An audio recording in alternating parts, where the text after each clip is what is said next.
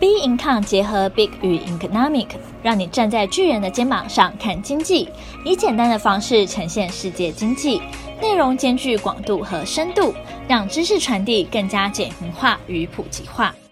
本周全球经济笔记：美国费的释出鹰派讯息使美股重挫，长新冠使美国人损失一千六百八十亿薪资。欧洲央行抗通膨，九月升息幅度扩大。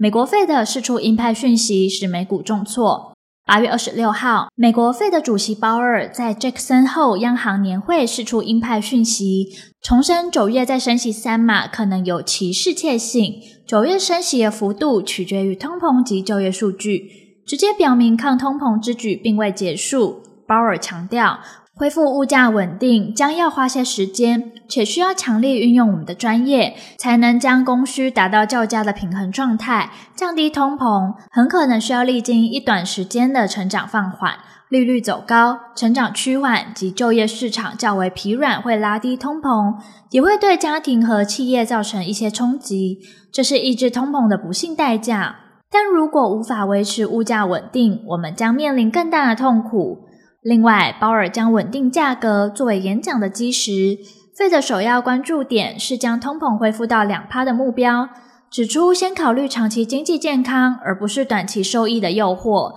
但这并不会意味不会受到伤害，相反的，会受到更少但更快的伤害。鲍尔也浇熄美国出现经济放缓和物价压力舒缓的迹象下，外界对联准会可能不再那么积极升息，或可能隔年开始降息的期望。美国六月通膨年增率超过九 percent，为了对抗通膨的飙涨，联准会迄今已四度升息。包括六月和七月各升息三码，目前的利率水准介于二点二五到二点五 percent。费的下次政策会议在九月召开，期货市场最新反映届时升息三码的几率为六十 percent，升息两码的几率为四十 percent。美国前财政部长莫桑斯原先严正批评费的先是未察觉通膨窜起，后来抗通膨的动作又太迟钝。但鲍尔演说完毕后，莫桑斯随即赞许这位费的主席为所当为，认清费的当务之急是让冲上四十年来最高的通膨下降。莫桑斯说，鲍尔把通膨视为最优先，表明他认清这种优先顺序会产生负面、棘手的短期后果。不过呢，鲍尔的八分钟演说被华尔街视为联准会仍将激进升息，美股应声重挫。道琼工业指数崩跌一千零八点三八点，跌幅三 percent，创了五个月来最大的单日跌幅。S&P 五百指数和纳斯达克综合指数分别重挫三点四 percent 和三点九 percent。费城半导体指数崩跌了五点二 percent。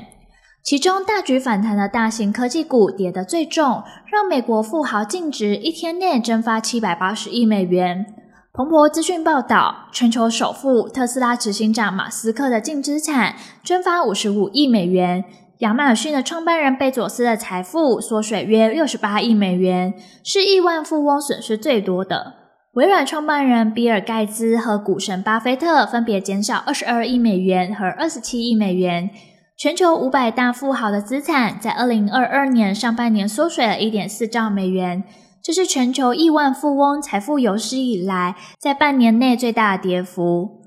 长新冠使美国人损失一千六百八十亿薪资。八月二十七号，世界卫生组织 WHO 的 COVID-19 专家范科霍夫在世卫的社群媒体频道的直播互动中表示，今年已有一百万人染疫病故，是时候面对关于这种病毒的现实了。疫情已迈入第三个年头，这样的病故数字令人心碎。因为检验、治疗、疫苗和控制疫情的公卫措施都已到位。二零一九年底，COVID-19 首度在中国现踪以来，世卫统计近六百四十五万人染疫病故。范科霍夫说，这些数字相当庞大，而且还被低估了，因为家用快筛的结果并未反映在监测数据上。我们确实看到这种病毒在全球各地密集传播。遗憾的是，病毒不会消失。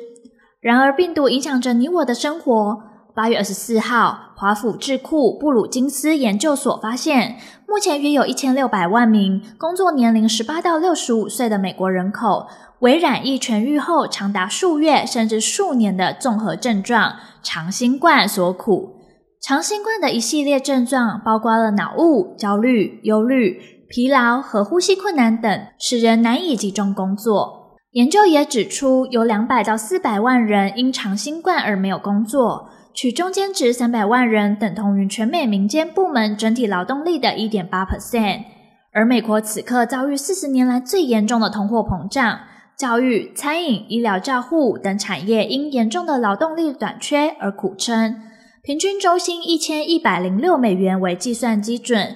估计三百万人无法工作，一年将造成一千六百八十亿美元的薪资损失。报告称，如果长新冠的病人康复率无法提升，经济负担会继续升高。他们发现，如果长新冠人口每年增加十趴，十年后的年度薪资损失总计将达五千亿美元。报告强调，如果美国不采取必要的政策行动，影响会随着时间进一步恶化。联准会最近也有一份文件指出，许多成年人出现长新冠症状，包括认知问题。研究的结论是，越来越多的证据指明，长新冠可能会限制劳动力的供应。尽管如此，联准会决策者和其他官员对最近几个月招聘的强劲表现感到惊讶。